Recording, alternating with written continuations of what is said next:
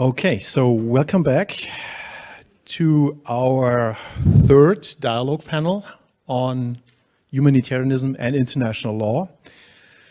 And uh, now I understand uh, how Mike felt yesterday when he was sitting here and suddenly realized he, that he's surrounded by only historians.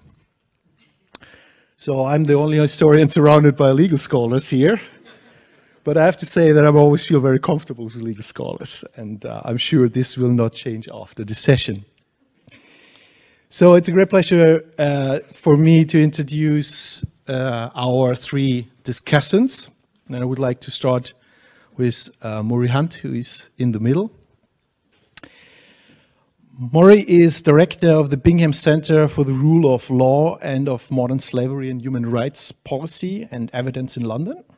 He's a human rights lawyer, having practiced as a barrister at the English bar between 1992 and 2004, and he was also a legal advisor to the Joint Committee on Human Rights in the United Kingdom Parliament between 2004 and 2017. He has a lifelong interest in the ways in which international standards acquire normative force and democratic legitimacy in national legal systems, and seems explored in his two books. I just want to, want to mention the two books, Using Human Rights Law in English Courts, published in 1997, and Parliaments and Human Rights, Redressing the Democratic Deficit in 2015, among many other publications. He's a visiting professor in human rights law at the University of Oxford and UK's alternative member of the Council of the Europe's Venice Commission for Democracy Through Law. So, Murray, great pleasure to have you here. On the far right, on this panel, it's Claus Kress, my colleague from Cologne. Claus, great to have you here. Claus is professor of international law and criminal law and director of the Institute of International Peace and Security Law at the University of Cologne. In addition to his scholarly work comprising more than 200 publications in the law on the use of force, the law of armed conflicts, and international criminal law.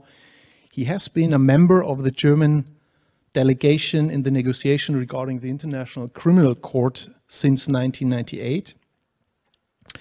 In 2019, he was appointed judge ad hoc at the International Court of Justice in the case of the application of the Convention in the Prevention and Punishment of Crime of Genocide, the case Gambia versus Myanmar. And since 2021, he serves as a special advisor to the prosecutor of International Criminal Court on the crime of aggression. He holds various honorary doctorates from various universities and received various awards. Claus, great pleasure to have you here. And next to me, our former member of the, the first Global Humanitarian Research Academy, Natalia Jevglevskaja. He, uh, she's a research fellow at the Faculty of Law and Justice at the University of New South Wales, Sydney, all the way from Australia, and an associate fellow of Higher Education Academy in the United Kingdom. Her current role uh, is, is different from what she was doing during her PhD uh, dissertation or uh, writing her dissertation. She looks now at how data and technology are revolutionizing financial services in Australia and abroad and what regulatory changes could be put in place to improve consumer welfare. So diff quite different from what you did during your uh, PhD years. Uh, when you've been, uh, when you have been lecturer and research fellow at uh, at Canberra and at the Australian Defence Forces Academy, when you were focusing on international law to state operation in cyber domain and the regulatory frameworks for development of autonomous weapon systems. And I think your comment or your opening statement will be on this and not on your new project. She has published uh, in various prestigious uh, journals and edited volumes, and her monograph entitled International Law and Weapons Review just came out last year, Cambridge University Press 2021. Great pleasure to have you here. And as we had it uh, yesterday in our first dialogue panel, I would like to start again with opening statements, 10 minutes from each of you, and then we go straight to the discussion and the question to open it up for the audience. So uh, I would like to start with Murray. Maury, the floor is yours. Thank you very much indeed, uh, Fabian, and uh, good morning to everybody. Um, as Fabian has said in his introduction, I'm a, a lawyer. Um, I'm a human rights lawyer. Uh, I'm a very UK-based uh, human rights lawyer, um, and I'm a practitioner. Uh, so my window into the very broad subject which we're discussing on this panel um, is quite a narrow one. Um, so I'm making those disclaimers um, uh, at the outset because I'm really first and foremost um, a, a, practicing human rights lawyer. Um, but I, I, do have a lifelong interest um, in trying to bridge the divide between academia and practice uh, and also um, trying to break down barriers between different areas of, of law. Uh, and I'm very committed to interdisciplinary uh, work and to, to en enhancing and deepening that dialogue uh, that, that, that's needed so badly. So I've been delighted to be here and really privileged to be invited onto this panel. Uh, and it's been an incredibly informative um, couple of days for me. So thank you all very much indeed uh, for your contribution to what I've learned uh, today. So as um, a, a, practitioner, um, I don't really have a sort of great sweeping historical narrative like our historian colleagues in the room. Um, so what I thought I would do is use my 10 minutes to uh, give you a few snapshots from my uh, last 25 years or so uh, as, a, as a human rights practitioner, um, which might offer some um, reflections uh, on the themes um, of, of, our panel. Uh, and I'm going to divide those uh, snapshots um, into, into three periods. The, the, the first period um, is to go back to uh, what now seems a very long time ago, um, the 1990s, uh, and the period of pre-millennial, pre-millennial uh, optimism um, about international norms and standards and humanitarian uh, values. By the 1990s, internationalization and globalization had reached the point where national legal systems were becoming increasingly permeable uh, by international standards and the values derived from humanitarianism. Even in my own country, the United Kingdom, um, which as many of you will know, um, has a, a, dualist approach to the status of international law uh, because of its rather fetishistic obsession uh, with parliamentary sovereignty. Um, so in the United Kingdom, international norms and standards are only part of our law, strictly speaking, when they've actually been legislated, incorporated by Parliament into the body of our um, domestic law.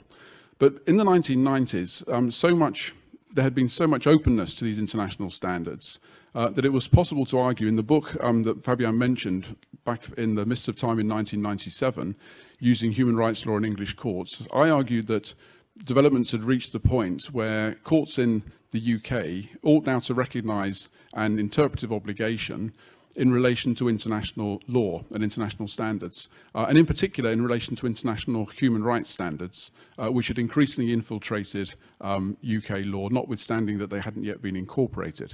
So I argued that there should be recognised uh, an interpretive obligation that courts have to interpret all our law so as to be compatible uh, with human rights law.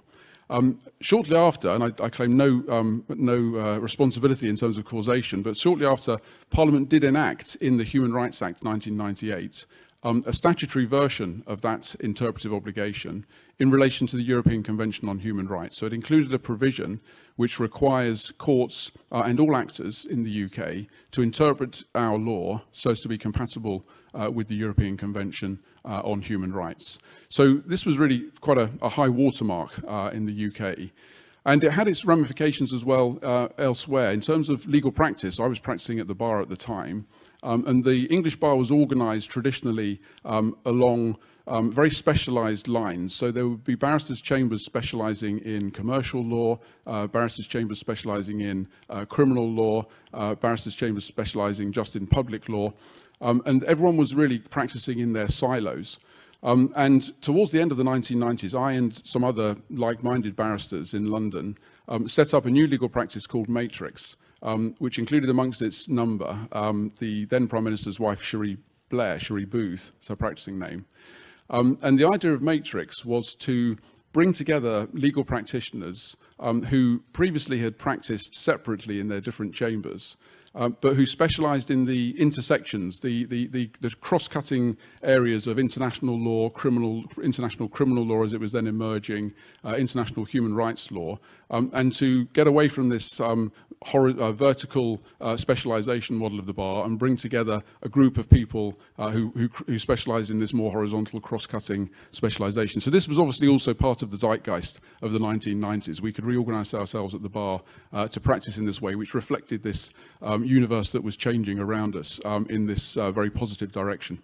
Uh, now, unfortunately, this rosy outlook for international standards and norms didn't last very long um, because it all changed. And the thing that changed it, of course, and this is going into the second period now, I want to um, offer a few snapshots on, um, was an event that we surprisingly haven't mentioned, I don't think, in our day and a half, which is 9 11.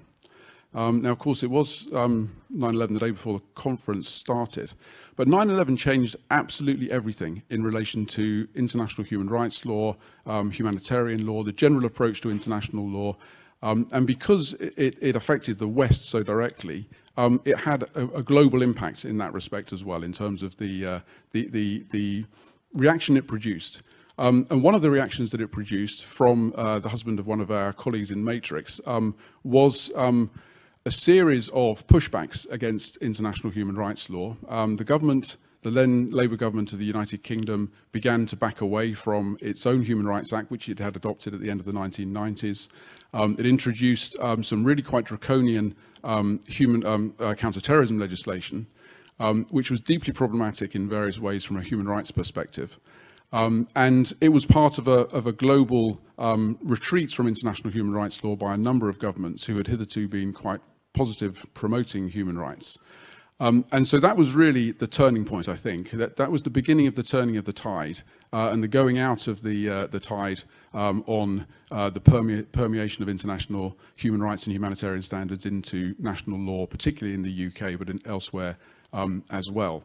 Um, and during this period, um, the, the, the so-called war on terror, which followed, of course, um, there were many, many challenges. Um, I, by then, was working as legal advisor, um, as Fabian mentioned, um, to the Joint Committee on Human Rights in the UK Parliament. And the UK government was bringing forward legislation which was derogating from the European Convention in relation to um, uh, interning um, terrorist suspects, foreign national terrorist suspects, which was eventually um, overturned by the, uh, the highest court in the UK and upheld by the Strasbourg court. The overturning of it was upheld by the Strasbourg court.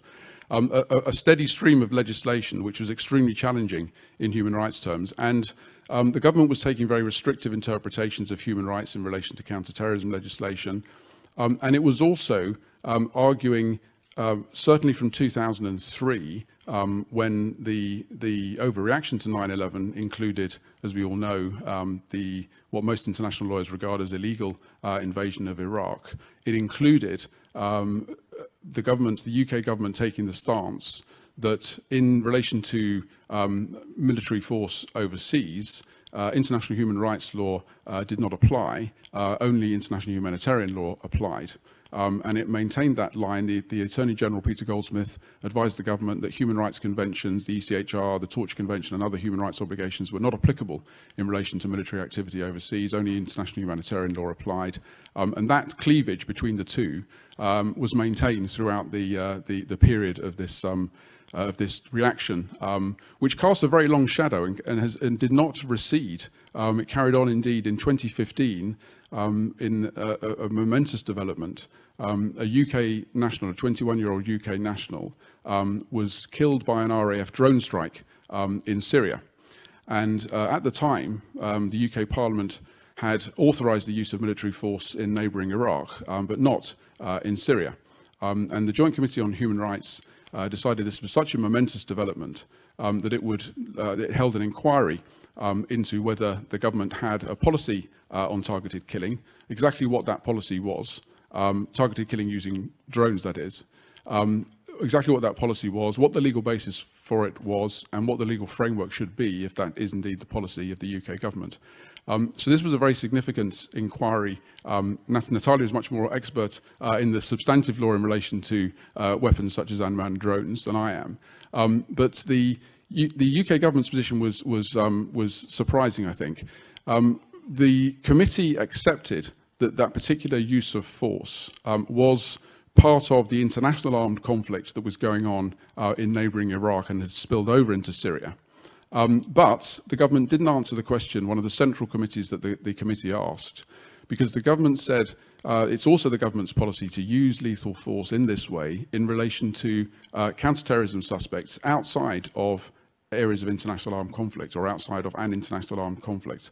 And this we thought was a very um, curious position if they weren't going to provide what their uh, legal framework was for having this policy. So we pressed and pressed to see whether uh, the government accepted that the law which applied here was um, was human rights law, and in particular the European Convention on Human Rights, and whether that had extraterritorial application in such circumstances. And the government said no, human rights law doesn't apply, uh, and left open the question as to what law does apply, because of course international humanitarian law by definition doesn't apply if it's outside armed conflict. So we were facing a legal black hole there, and the government has still not satisfactorily answered uh, that question. I think there's still a massive legal uncertainty about what law applies in those circumstances. So with one eye on the large um, digital clock here, um, the final phase I just wanted to briefly refer to um, is perhaps clutching at, clutching at straws, but I wanted to end on a slightly more optimistic note. Um, so I wanted to mention um, the uh, initiatives that have uh, been launched in the last um, few months um, to establish a special tribunal uh, to prosecute the um, crime of aggression against, against Ukraine. Um, now, um, Claus, of course, um, is, is a global expert um, on the International Criminal Court and on international criminal law, uh, and I will leave to him um, detailed any detailed elaboration on, on, this, uh, on this subject. But I just wanted to mention, because I think it's very interesting from the point of view of the development and the future of humanitarian law, um, that this special tribunal initiative has actually received um, uh, some positive response and, and, got some traction. So the, the simple idea is, the, um, we, as we all know, the International Criminal Court's jurisdiction has been extended over the crime of aggression um, through um, recent um, uh, agreements to extend its jurisdiction, but incrementally and only so far. Uh, and that jurisdiction doesn't extend to uh, Russia's, aggression, Russia's aggression against Ukraine because the, the parties, the states aren't parties to the relevant uh, agreement which confers the jurisdiction on the ICC. So there's a gap. Um, aggression, of course, is one of the long recognized international crimes against humanity, uh, um, but, but it's not enforceable um, in, in, in, this, in this case. So there's, there's an enforcement gap, there's a machinery gap, there's a, a jurisdictional problem, um, and there, there have been some initiatives launched to try and establish a special tribunal uh, which would enable that jurisdictional gap to be filled in relation to Russia's um, aggression against Ukraine uh, and for there to be some accountability. Um, and I think it's an interesting development because for me, this is the way in which, um, going back to um, Fabian's introductory comment, um, normative developments happen in international law. Um, gradually, by ratcheting up, by incrementally extending jurisdictions, constrained always, of course, by the need to proceed with international consensus, uh, but nevertheless, step by step. And I think this special tribunal is an example of how that development uh, could happen uh, if indeed it does get political traction. Fabian, I'll leave it there. Thank you.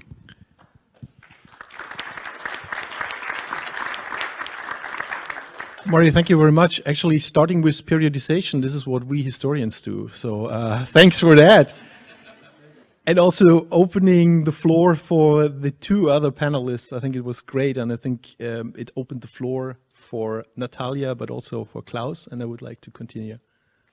With, yeah, there's a, you want to go on? Yeah, sure.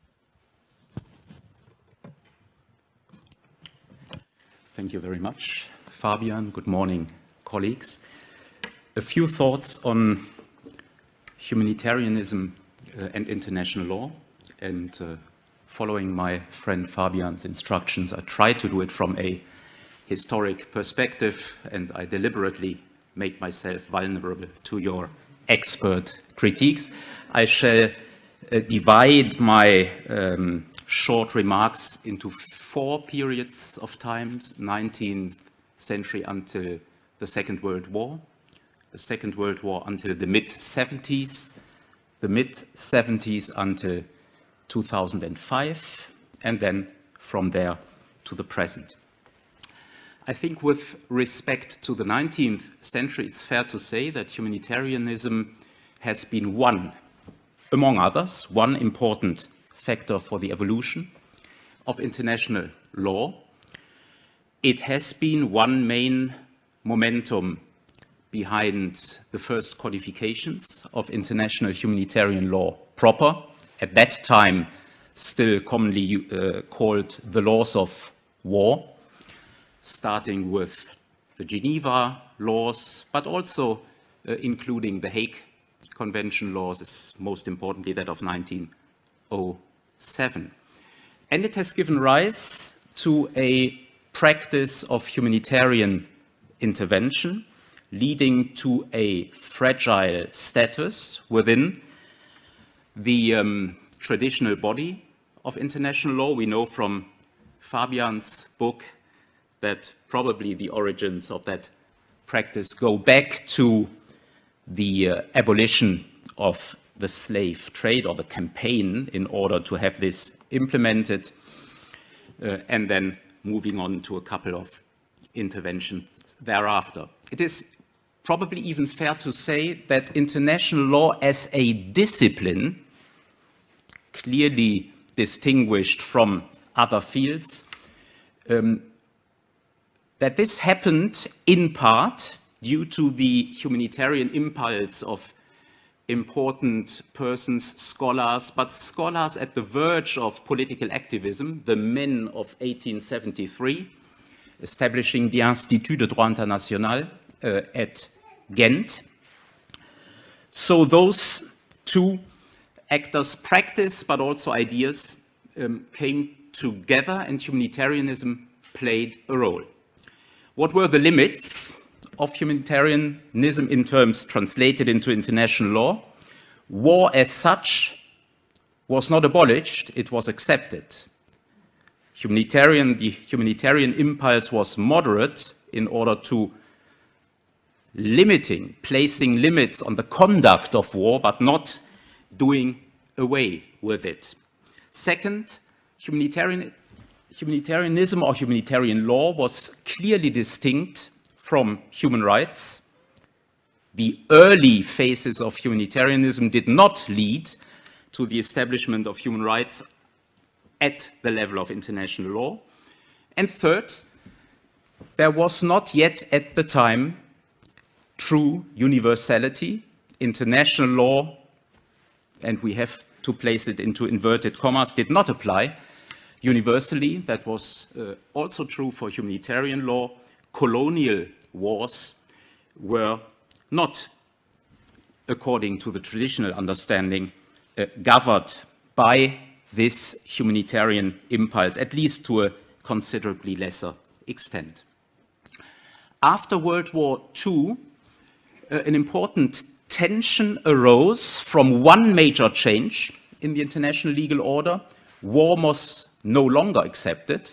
This development started before the Second World War, the Briand-Kellogg Pact, 1928, but it fully culminated in the prohibition of the use of force, of course, in the United Nations Charter. And then there was a moment, a historic moment, in the 1940s, when, because of this paradigm change, the continued existence of international humanitarian law was challenged.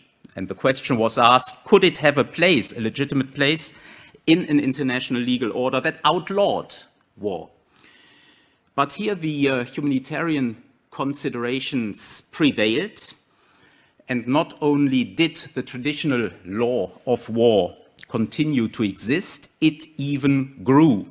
It grew importantly with the four Geneva Conventions, now called international humanitarian law, in 1949. And uh, another, another, set of important conventions, the Genocide Convention 1948, the Refugee Convention, forming part of a larger uh, corpus of humanitarian law, um, did see the light of the day. The traditional interstate configuration of international law was not yet fundamentally challenged, not yet a real breakthrough of human rights law at the international level, standing side by side or fusing with international humanitarian law. What was recognized was a very limited number of collective rights, group rights. So, for example, the right of protected groups under the Genocide Convention to exist, or the right of colonized people to external self-determination in the 1960s, but not human rights properly. Still, humanitarian considerations, this existing body of humanitarian law was, I think, quite important in um, giving a sharper legal focus to the idea of international community, international community as a whole. And that translated into very important legal concepts such as obligations erga omnes or peremptory uh, rules of international law. Now, a very important, so to speak, the next paradigm change in international law came about in the mid 1970s with the emergence of international human rights law properly. Of course, the two universal covenants date from 1966, but they entered into force around that day. And from that moment on, an interplay, an interaction between international humanitarian law and human rights law started.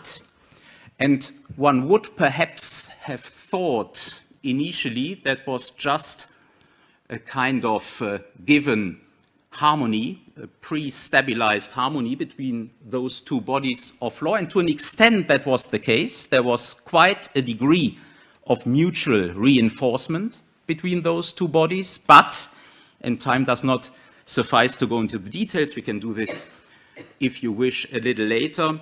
Uh, this interaction was not at all entirely unproblematic. There were problems of delimitation and also tensions.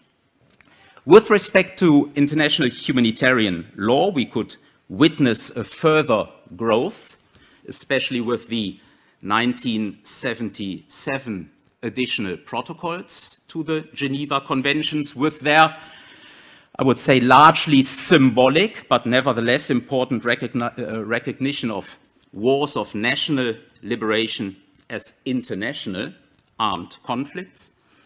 And then we enter the period uh, that Murray has already referred to from the perspective of human rights, the period of heydays also of um, humanitarian law, both in practice and in legal development. And I have let this period end a little later than you in 2005, but of course, um, as all those uh, periodizations, that's also what I learned from Fabian, they are open to a certain flux and discussion. So what is characteristic about those heydays? First of all, uh, a significant, fascinating in retrospect, development of humanitarian law in non-international armed conflicts. So really challenging the sovereignty paradigm through, not through treaties, but through customary international law and perhaps most importantly through the newly established international criminal jurisdictions. At that time, in particular, the ICTY and the ICTR, the International Criminal Tribunals for the former Yugoslavia and Rwanda. So, first of all, the law evolved quite considerably.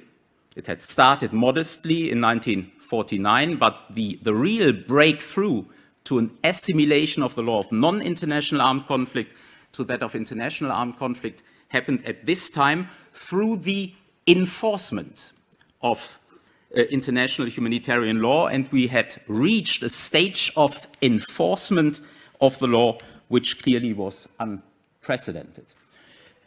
Humanitarian intervention that I mentioned, the practice from the 19th century, vigorously re-entered the international agenda with a number of instances, and then, as, of course, as you know, resulting in the adoption at the World Summit of 2005, and this is why I've chosen one reason why I've chosen that date uh, in the adoption of the uh, responsibility of protect, and also the law, customary uh, humanitarian law, so to speak, evolved in the area of uh, peacetime, not even non-international armed conflict, in the area of peacetime, with respect to a certain moderate set of law governing the protection of persons in cases of natural disaster. Now, 2005 to the present, and my impression, well, how could it be otherwise, is quite similar to yours, Murray, um, crisis and contention. I would call it, and I will just make a couple of points, which of course all by themselves would um, deserve close attention. First of all, this newly established system of collective international justice, with the first permanent International Criminal Court in history, the ICC, entered into a period of turbulences, crisis, conflicts with uh, a number of African governments, then controversies, strong controversies with the United States, and a persisting, very difficult situation vis-à-vis Israel with respect to the situation of Palestine. I just mentioned them. Humanitarian intervention, both unilateral and also based on Security Council authorization, got increasingly challenged with respect to universal um, unilateral humanitarian intervention. This process started already in 1999 after Kosovo. And when it comes to R2P, probably the Libyan intervention, the second phase of the Libyan intervention, um, was uh, an important, not turning point, but an important um, critical moment. And all those crises, they became, in my view, brutally visible in the Syrian conflict, the Syrian tragedy that we have been following for far too many years, with um, massive systematic violations of international humanitarian laws, a almost complete absence of Security Council action, a blockade of the International uh, Criminal Court, and uh, even this long-lasting struggle about humanitarian assistance in the modest sense, relief operations, were the consent that under international, current international law, the uh, Syrian government was entitled to withhold, was withheld, and uh, it blocked uh, so much important emergency operations. Lawmaking has become far more difficult and uh, obstacles are being placed uh, in its way. Um, just two examples. There was a, also inspired by the Syrian experience, a modest attempt to provide the Geneva Conventions, the additional protocols with enforcement mechanisms, vaguely similar to what exists on the human rights level. This was robustly blocked primarily by Russia, um, that at this moment in time had long before Ukraine already started with its policy of systematically disregarding uh, international humanitarian law. We have a draft convention against crimes against humanity modeled after the Genocide Convention, which would be very, very beneficial in many respects to advance our enforcement capacities. The draft is before the sixth committee of the um, United Nations General Assembly, but it's not blocked, but progress is difficult because of powerful uh, resistance, not only by China, but by another, a number of other states. And we, to um, pick up the point made by Murray about the special tribunal, we are continuously confronted with this tension between classical humanitarian law and the law against war, which you can trace back to the, to the uh, pro-peace movement in the 19th century. And you can see it in the situation of Ukraine. The ICC is doing its work, has started to do its work, but with respect to what has been called the atrocity crimes. And the atrocity crimes form the core body of humanitarian conduct rules, war crimes, crimes against humanity, and of course, genocide. The crime of aggression, which in this textbook case of a war of aggression conducted by one state against another, should also be at the core of the enforcement effort for the reasons mentioned by Murray, is currently without any tangible uh, legal enforcement basis, and the attempt to set up this tribunal um, is an, an, attempt to remedy this situation for a transitional uh, period of time. But this shows that this case of Ukraine, that in this respect, the older and more embedded tradition of humanitarian law stricto sensu still resonates. The younger law against war on the uh, enforcement level is still, in historical international legal terms, the younger body of law, and you can see it, the enforcement pillar is still a weaker one.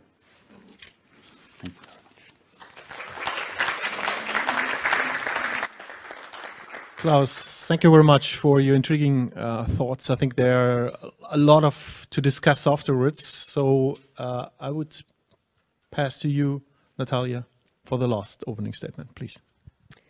Thank you very much, Fabian, and thank you very much for to the organizers for such a brilliant conference. So, in my opening remarks, I would like to start with the uh, reflection on the ways in which humanitarian norms influence the development of international law. And from a set of humanitarian principles, I would like to focus on the principle of humanity, which underpins all other humanitarian principles, and consider that principle in the context of arms control negotiations. And indeed, the principle of humanity figures prominently in those debates recognizing that human suffering is not is universal and cannot be met with indifference, it translates into two kinds of humanitarian concerns.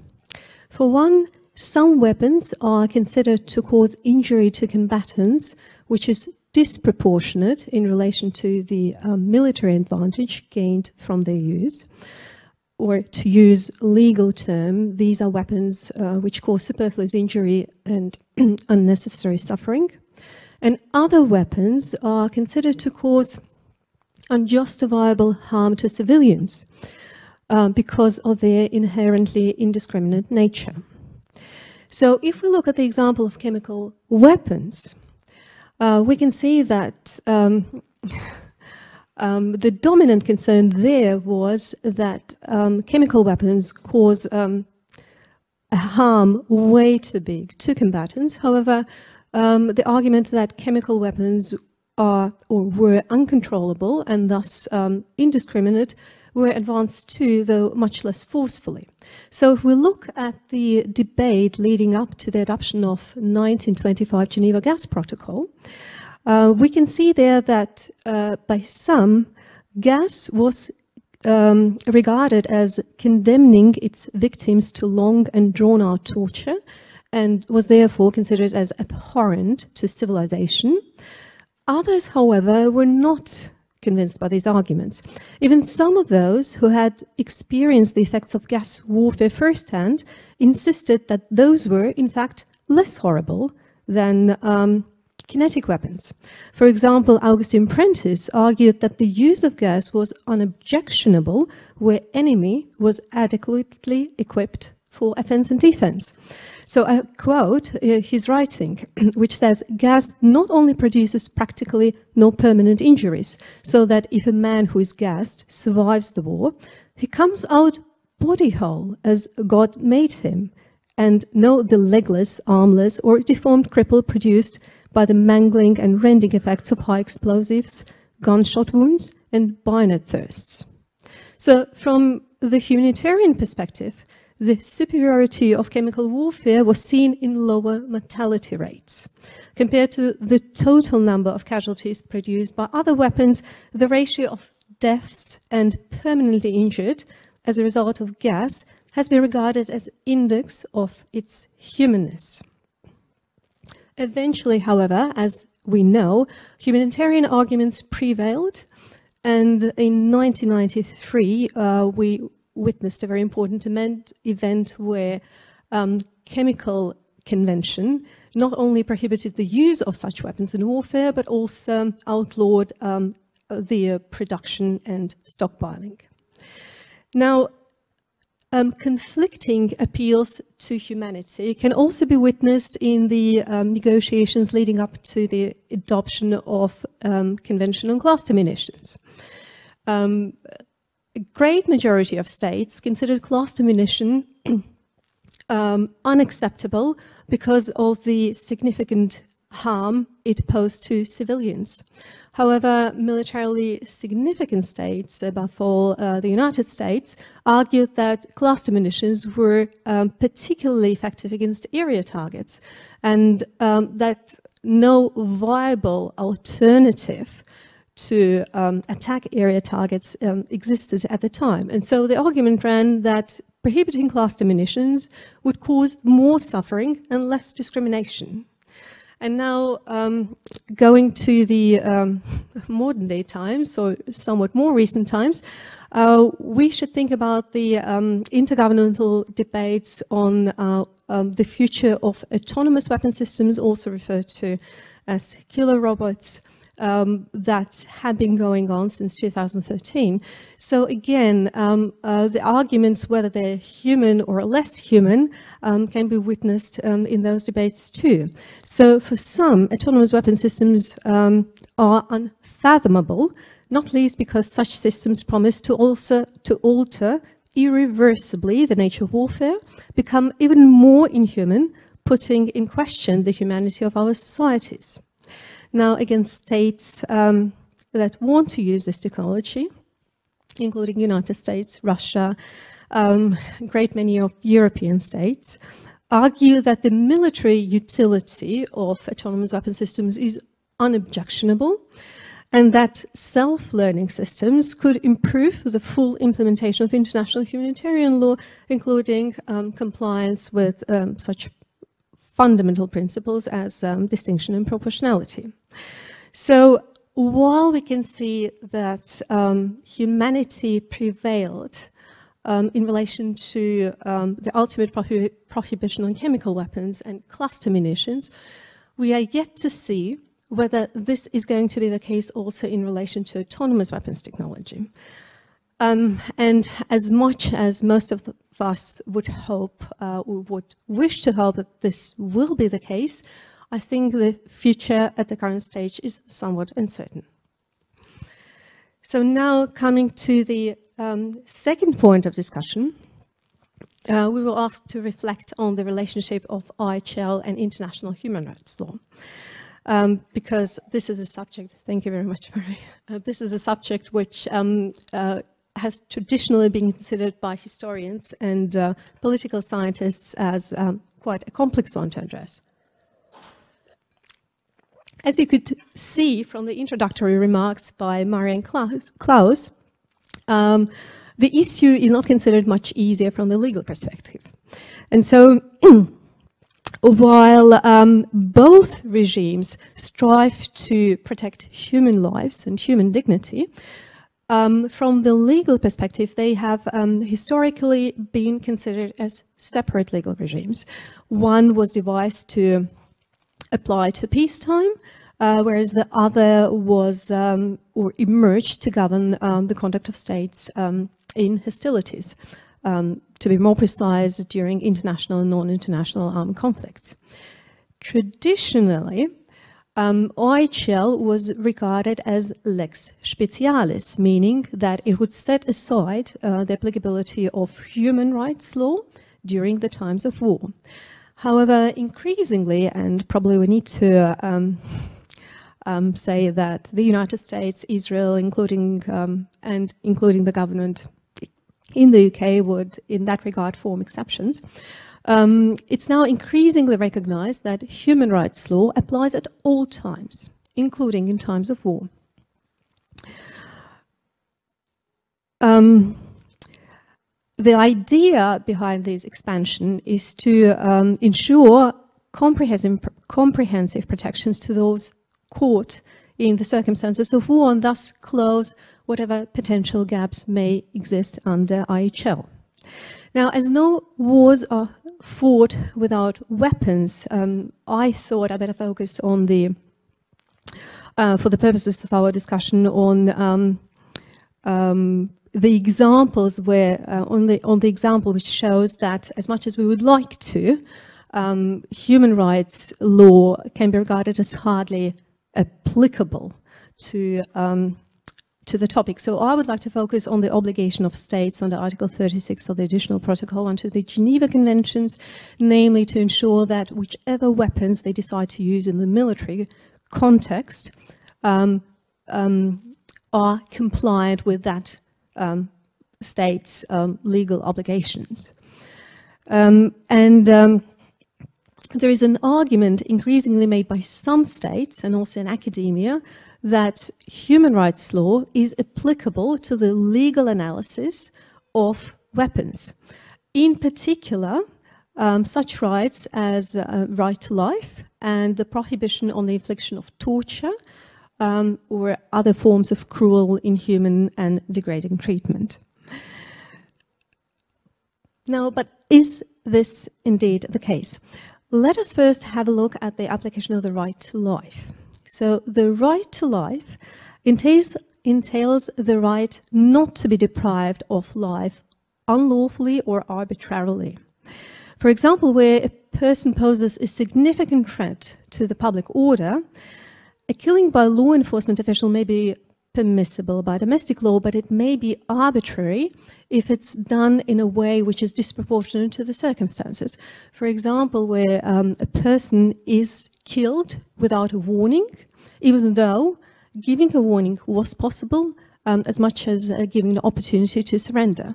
Now, clearly, under such strict test and under such strict conditions on taking a human life, um, so this simply is not going to work in war. So in wartime, different rules apply. And IHL requires that belligerent parties continuously distinguish between military objectives and civilian objects and direct their actions against military objectives. So what we can see here is that while both regimes strive to protect life, lives, they do this from two different angles. And therefore, if we want to say that there is a way to make human rights law and IHL to coexist um, in the times of wars, then we need to say that um, IHL offers a standard of what is considered arbitrary or unlawful in the sense of human rights law. So in other words, if a combatant is killed on the battlefield, no warning is required. It's a legitimate action.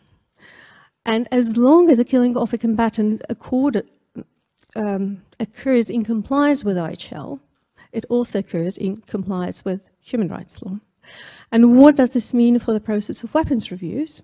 That simply means that as a practitioner, you would come to a conclusion that human rights law fails to offer any further going protections, or in simpler term, doesn't really factor in or figure in in the legal analysis done under the weapons reviews.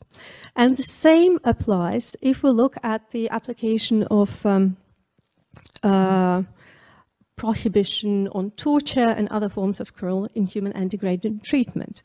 So torture uh, generally means to include, inflict severe pain and suffering. And the examples of inhuman and degrading treatment include um, such where a person is restrained where there was no need to, or um, using a weapon to punish um, an offender for not cooperating with law enforcement agencies. So if we look at that standard, most of us um, are more likely to, or most likely will conclude that the use of any weapon will be inherently cruel and thus illegitimate, which will lead us to the conclusion that no weapons can legitimately be used in war. Um, and that will go just against the practical reality that militaries need to operate under the assumptions that the weapons that they use are lawful. So how does OHL address this issue? It strikes that balance between humanity and military necessity in that it recognizes that suffering is unavoidable in war and remains acceptable, but within established legal parameters. And so IHL prohibits only weapons of um, in nature to cause superfluous injury or unnecessary suffering. In other words, IHL imposes or provides a specific standards, which standard, which then forms the analysis under the weapons review, and human rights law, yet again, fails to help um, the analysis um, under Article 36 or offer any further going protection. So we conclude thus that uh, for a practitioner, a distinction between human rights law and IHL remains a significant one. And for the purpose of, um, specifically for the purpose of weapons reviews, IHL remains a standard to follow. And in our concluding, or my concluding remarks, um, um, I would like to re, um, reflect briefly on the most significant changes in the area of IHL in the past um, couple of decades and make some assumptions of what it means for the future of IHL. Um, and given my background in technology is something that I was um, looking at for a long time, I would focus my remarks on the increasing technologization of warfare. Why? because we no longer fight just on land, waters, or in the air. We fight um, um, since quite a long time in the cyber domain. And even though there is a general recognition that international law applies to cyber domain, there is still much uncertainty and disagreement on how exactly it applies to the cyber domain. And even though significant academic and expert work has been done on the issue, states uh, still predominantly remain silent. Um, on the subject. And the problem here is that international law is made for and by states which means we need more action and more clarity coming from um, the international community of nearly 193 states, explaining how they see the applicability of international law to the cyber domain, or making their views more clear as to whether we need um, more specific and new rules to govern states' behavior in the cyberspace. And when it comes to um, um, hard not the, just the digi digital, but hard systems. And if we think again about the autonomous weapons technology, then um, we have to admit that we no longer fight with um, just, let me call it, simple automated systems operating on deterministic software where every certain X is expected to trigger a particular Z outcome. So we operate this with complex systems um, underpinned by artificial intelligence, specifically machine learning and deep learning, um, the operation of which we fear not to sufficiently, let alone properly and fully to understand.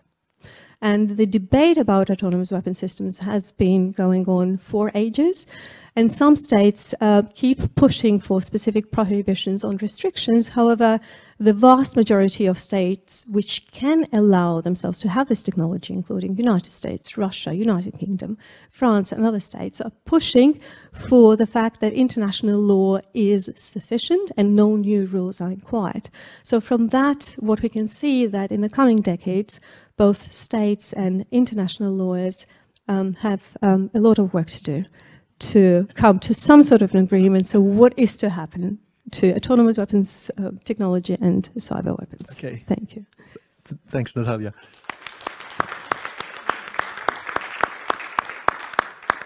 Uh, I was quite glad to hear that also uh, legal scholars have have difficulties to distinguish or to uh, get a clear picture about the relation between human rights law and humanitarian law. And I thought, why shouldn't you have it easier? As we historians have it uh, very difficult to to work on this issue. So uh, thank you very much for the three uh, very rich statements, um, which actually I think gives us a lot to discuss, thinking about periodization of international development of international law, the relationship between international humanitarian law and human rights law, actually, which is bridging uh, also to the next, uh, the, the panel in the last panel in the afternoon. So the floor is open and uh, I'm happy to take your questions. So please, yeah. Here in, here in the middle, yeah.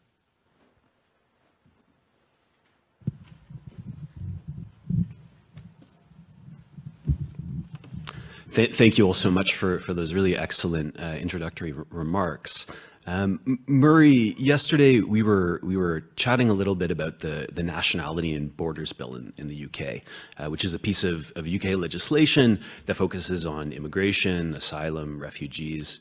And one of the early critiques of that bill uh, was it wasn't clear that the humanitarian actors, uh, particularly the, the Royal National Lifeboat uh, Institute, the RNLI, was excluded, um, and that if they provided relief uh, in the channel to people crossing in dinghies, um, they they might be persecuted under that under that legislation. Um, the humanitarian wasn't wasn't excluded, which is contrary to the law of the sea, uh, is contrary to refugee law, um, and it's something that we see elsewhere, particularly in the Mediterranean, with the criminalization of relief uh, in Greece, in Malta, in in Italy.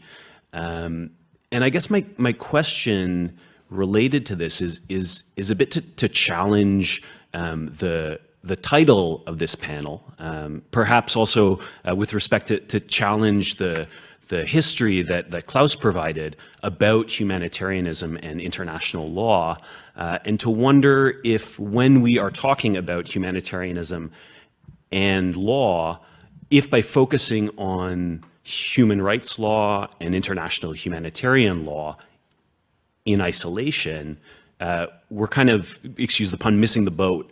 Um, we're, we're, we're missing a whole diversity of legal sources, both international and domestic, that really condition uh, and shape humanitarianism in, in practice.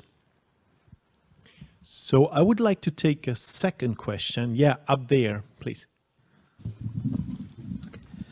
Um, uh, excellent presentations. Thank you so much. Uh, really fascinating. Um, a question for uh. Um, really curious to understand um, your, your, your insight on the criticism of uh, um, ICC. Um, one, uh, really, the big issue being um, enf enforcement power um, being uh, weak. Two, uh, the exclusive nature, uh, exclusive focus on African countries, how has uh, has kind of like uh, opened up opportunity for African leaders discredit uh, the the the, uh, the court, and um, uh, third is the aspect of a law conviction, uh, convictions in in a comparison to you know the capacity and uh, support uh, from you know United Nations. Thank you. Okay, so first round, we start again with Murray, Claus, Natalia, right? Okay.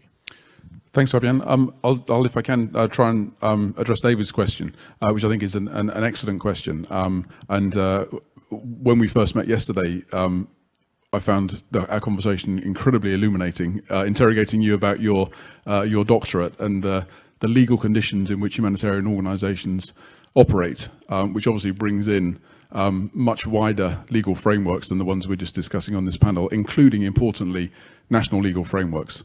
Um, and I have to profess my ignorance about the relationship between the uh, international obligations um, and those national legal frameworks, which can which can obstruct and impede and get in the way of humanitarian organisations doing their work at the national level.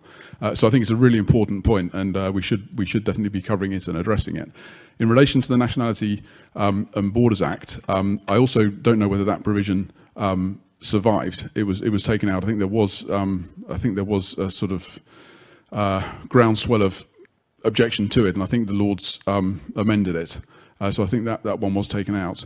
Um, but it's interesting that I mean, I'm not sure that the Refugee Convention is part of the, the, UK is one of the states which has done a voluntary um, report on its implementation, domestic implementation of IHL, um, and I'm not sure it addresses the Refugee Convention, um, which which is an interesting um, omission in, in, in, its own right. Um, but there are certainly a lot of connections which I think would need to be made there. Um, and then there's in, in, the context of not in that context, Nationality and Borders Act, but in the um, in the more traditional um, law of war context, um, there's always the problem looking at this from a parliamentary perspective of who is going to speak up um, for the humanitarian organisations like ICRC in the parliamentary process, because ICRC, for reasons we understand, um, is quite reluctant to um, uh, speak out in relation to legislation that's going through Parliament. and parliamentarians' literacy uh, in international humanitarian law um, is in the UK uh, is very, very low. Uh, so there's always, and, and, expertise within Parliament um, is also very, uh, very small. So there's always a problem of whether this is overlooked in the legislative process generally uh, in the UK, which might be a general problem as well in other, in other states. Claus, would you like to comment? Um, I think I got the the essence of your remarks. It was on the relationship between the ICC and uh, African governments, African states. But then you asked a question in the end. I'm not sure whether I exactly understood it, uh, Fabian. Did you get this? Could you repeat the your? Really, it was uh, kind of three key uh, criticism uh, of ICC. Uh, one, you know, being very weak to enforce its decisions um, and, and investigations. And secondly, uh, numbers, numbers of convicted are yeah. very, very low. And uh, third is really um, crit criticism around exclusive nature okay. on, on African okay. countries. Crystal clear. Which, uh, yes. which open up. Crystal clear. Yeah. Well, the enforcement factor is an inbuilt weakness, uh, so to speak. The uh, international criminal jurisdictions have been uh, characterized by um, the first president of the ICTY, Antonio Cassese, as giants without limbs. That's a, a nice picture um, to illustrate the problem. They have a, in the abstract, a very powerful mandate, but obviously no police force enforcement agency of their own. So the cooperation regime despite a number of vertical elements, is largely relying on the cooperation of states. So it is really a system of, well, with legal obligations, but legal obligations, if they meet with a persistent reluctance of states to obey to their duties, then you are back to the fundamental problem international law is facing, uh, not only in international criminal justice, but also in in um, other places. And there have been instances, regrettably, but also not unsurprisingly, those of a, well, highly political context. And the, the case of Bashir is, of course, the most prominent one, where we have had a series um, of failures, not by non-state parts, but by state parties to meet their um, cooperation duties. So here, as in many instances, of international criminal justice. Perhaps that's generally true for international law. We need endurance, patience. It sometimes requires 10, 15 years until the moment is there to go through the window that was opened before. Second, uh, the, um, as one may call it from a critical perspective, the rather modest rate of convictions I would answer uh, with a nuance here.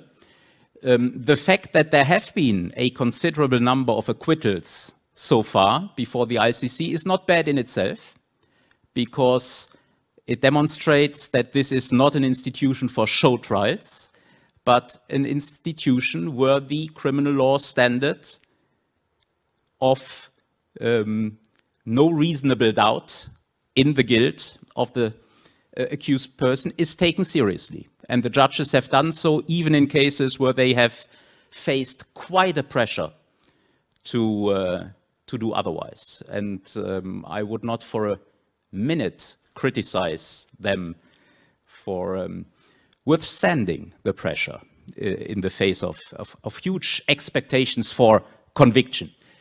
On the other hand, you are right. Um, to point to a fact that measured to the 20 years of existence, it is perhaps a, a moderate number for um, convictions for the main crimes and then a number of convictions for uh, accessory crimes.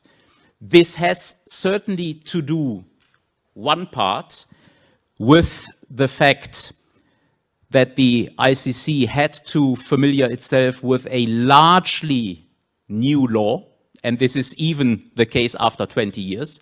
Please imagine that was not German, Nigerian, uh, Cambodian procedural law. It was also not just a copy of the procedural laws applied in Nuremberg, Tokyo, um, or at the ICTY, ICTR. It was a completely, or at least largely, newly written procedural law with new instances. And uh, there was quite a bit uh, of necessity to, um, for the different organs to come into play and to, to find their way. However, and that's the, the critical uh, point, I do believe that in terms of um, quality control within um, the prosecution, there has been room for improvement. And sometimes the main um, problem to me seems to have been that indictments, arrest warrants have come out too early, prematurely. And it was then later, it, it, it, became evident that the indictments were not worked with the um, sophistication, the legal sophistication necessary to withstand scrutiny, uh, judicial scrutiny in an international trial. This again might have partly been the consequence of political expectation towards the international criminal jurisdictions to take action speedily take the situation we are facing right now. There is, and I can notice it, already spreading discomfort uh, in the political landscape that there are not yet indictments in the, in the situation of Ukraine. the prosecutor is well advised not to repeat earlier errors and uh, to do these difficult investigations with diligence. Uh, Fabian is getting nervous. I didn't want to avoid. Absolutely, because there's this. Have you seen this? Uh, and uh, so I, I didn't wish to avoid. We, I will get back to you in the margins with a response with respect to African states. Yes. Thanks, Claus. Uh, Natalia, do you want to respond briefly? And then I would like to take a second round of questions. Yeah. Well, I think in the interest of time, there's hardly anything that can be added to a very comprehensive response by Claus. I'm also, as Murray is, not familiar with that particular piece of um, legislation in the UK. Um, I was intrigued by the fact that you though I apologize, I don't have the name in my head, to challenge the title of the panel. If you could clarify in what sense exactly, then um, I'm happy to provide my reflect reflections on that. Okay, maybe you can do this over lunch. We'll we'll do that. we'll do that later on. I, actually, I would be also interested in what uh, uh, um, an optional title. So I don't want that our second keynote speaker, we have to delay it too much. So I will take another round of question and then we briefly uh, answer them. So the first one, uh, it was a Boyd, please. Yeah, so I have a question for Claus. Uh, so thanks for your presentation. It was really interesting. Um, I'm trained as an historian, so please forgive me if I interrogate your uh, historical narrative you present to us. So I, I was I was glad to hear that you started with a description of 19th century international law that it had a certain problems of universality, and that was of course a giant understatement. Um, and then you moved into the 20th century. You understandably gave us a story of progress of more issues being tackled by international law, more um, kind of persons and nations and groups being included in international law. And then you end with uh, the ICC and international criminal justice being really important. So following my, the comment from, from my colleague here on the, on the right, I was kind of interested and curious how you think about um, the question of universality now, given the criticisms uh, that my colleague mentioned of the ICC being exclusively focused on uh, African states, it seems that the color line of international law and armed conflict is not a past thing. It seems to be still a, a present reality. And I was kind of curious what your thoughts are on that question. Thank you, Boyd. Yeah, up there. I actually, sorry, I missed you. Sorry. Yeah. it's okay. I can come over.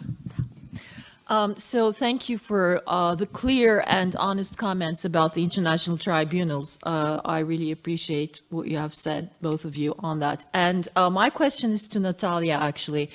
Um, you being a technologist um, for a long time, Um, I just want to ask you uh, what you think about the general um, legislation or general approach for legislation in terms of the autonomous weapons uh, right now in Europe and generally the global West, uh, let's say, or North, um, in terms of you know what the what the international legislation is failing in, how much they also fail in, and how much they can they can fill fill the gaps. Since uh, I've had a very recent, for an anecdote and also for realistic reasons, I've had a very recent um, appointment with an MEP, um, so at the EC, and uh, the memorandum that, that they were thinking about had actually the level of awareness up to the lowest level in terms of autonomous, like drones being autonomous weapons. Uh, so starting the statement with that. Uh, so I think the level of awareness is actually very low, or or their perception for what the level of awareness for the public, at the public, with the public, um, seems to be very low, which might might not be the case. And could you tie that with what's happening in terms of the software for surveillance that's being used, especially for those rights defenders and journalists working in the field? Thank you. Like Pegasus, the surveillance tool. Thanks. And one last question. I think uh, was it Katharina? You had one or no? Then it's it's you. Yeah. Hi, um, I'm Yukako. I'm a historian, and I have a question about periodization. More exactly, uh, the characterization of the 1990s as a heyday of like international humanitarianism. And as a historian, I fully agree that characterization, but at the same time, as a person who grew up in East Asia, where the Cold War as a political institution has continued until today, like um, North Korean missile crisis, followed by the growth of China as a super military power. And I want to ask further the geographical assumptions embedded in that characterization of the 1990s. And um, there was a sense of like optimism in, in Japan in the 1990s, but the political tone was quite different. So I wonder if you could um, um, discuss a bit more about the geographical, geopolitical assumptions embedded in in the in in, in your like the characterization of the 1990s. Thanks. Thanks. So, two minutes for three people for three answers. this is a challenge, but I'm sure you will be able to to take it. Natalie, do you want to start? Um, yes, mm, uh, well, it is a challenge indeed. So, uh, going to the subject of autonomous weapon systems, uh, to begin with, um, um, the debate about autonomous weapon systems suffers under huge definitional problem. So many states trying to define autonomous weapon system technology in different terms. Um, some um, consider that um, problematic are only weapons which um, can show superhuman performance. In other words, so these are the definitions adopted, uh, amongst others, by China and the United Kingdom. Um, so the level for autonomy has been adopted so highly that it's unlikely that in the following 50 to 100 years we will see that technology to exist. So other states consider as autonomous uh, very simplistic systems which do have certain autonomous functions like landmines. So we have views sitting on quite opposite and a wide range of spaces along the spectrum. Um, so the problem of the debate is such that we're still struggling to um, agree on what is it actually that we want to debate here about. Then secondly, uh, um, even if you adopt a common definition of autonomy, then different states pursue different agendas. States that cannot afford to have such technology um, are pushing quite hardly for um, uh, for a ban or at least certain restrictions on its development and use. Then again, militarily powerful states are very interested in preserving an opportunity to um, develop and use the certain types of automated weapons. And they, these states um, are unlikely to meet somewhere even in between. So the agendas are quite clearly quite clear there. So the possible outcome of that entire debate may be that those states who are pushing, and um, it's quite a large um, amount of states. Um, so states that are pushing for the prohibition will will, will or may take that process outside of um, the UN proper and follow the same processes um, that we had in the adoption of um, um, Convention prohibiting cluster munitions and um, anti-personnel landmines, so outside of the UN process. Now, in terms of public awareness of uh, what autonomous weapon systems are, I don't think we can expect much of the public, much from the public, given that the representatives of states that have been meeting for a long while still don't necessarily know what is it that they want to discuss. And um, trying to make the link to the surveillance systems, well, much will depend on uh, the states and their domestic frameworks uh, where they allow for the use of particular surveillance systems. But one way or another, whatever surveillance technology is used, it has to be compliant with um, human rights law applicable um, internationally um, via ICCPR or um, at least regionally in Europe.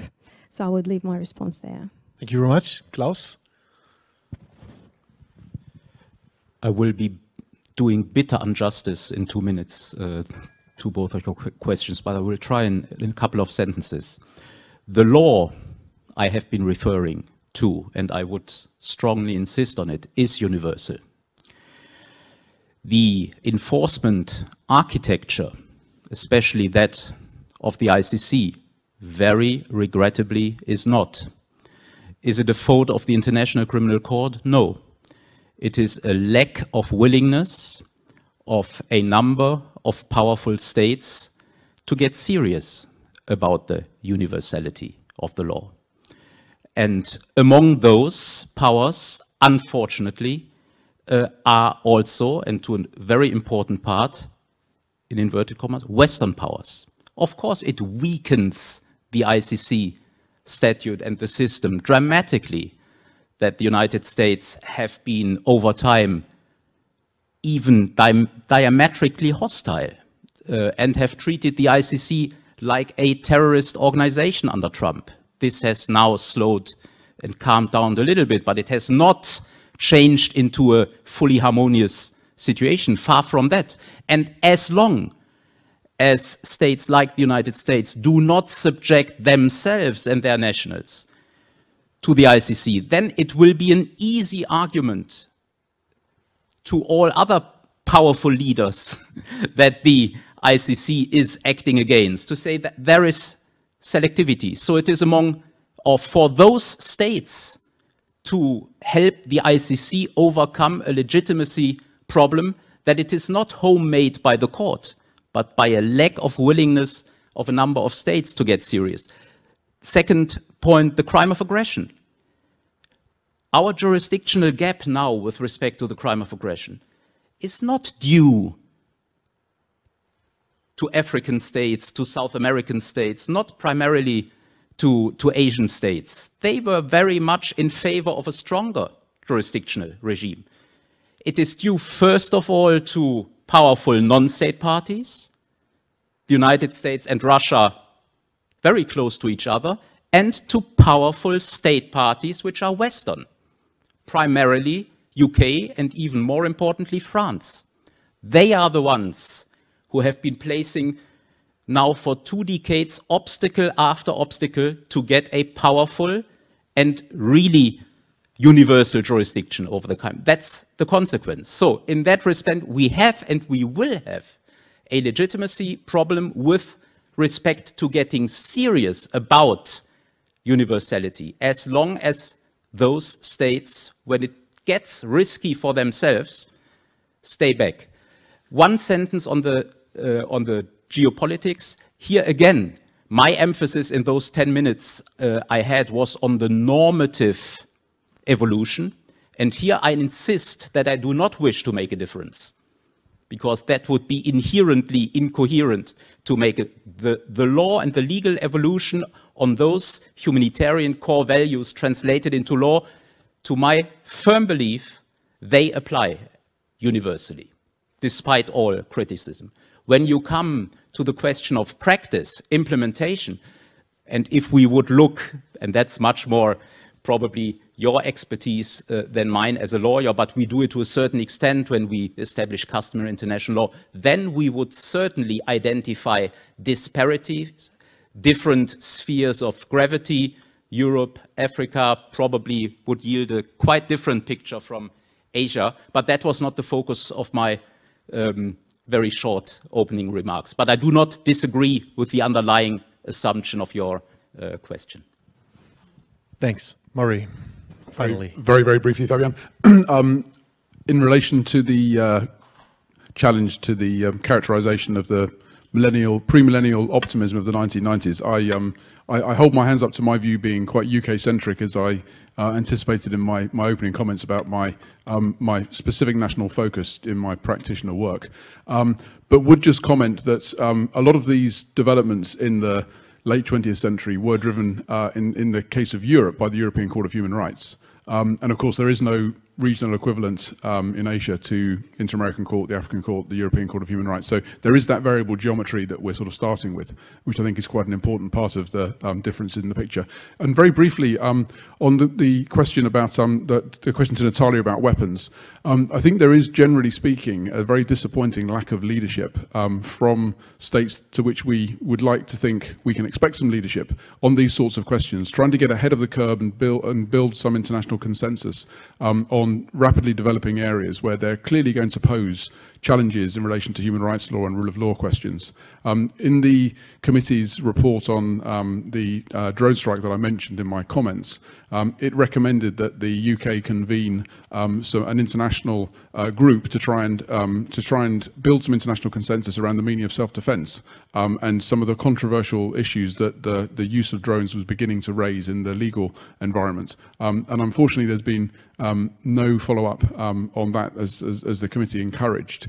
Uh, and I think that is um, part of the problem. Everything's then left to the, to the courts to sort out, um, which then just feeds into the, the democratic critique of the lack of legitimacy of these institutions that are having to grapple with these problems, which are being left to them by the lack of leadership, by the lack of political leadership. So I think it's a really important point.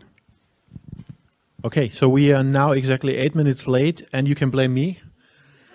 And uh, but I would like to thank the, to you the, the question and remarks you make, and uh, to the three of you for your excellent and stimulating remarks. I mean, as I said yesterday, if we, I think we could continue, and this shows always the excellence of a panel. So please join me and thank you uh, for this uh, very good panel.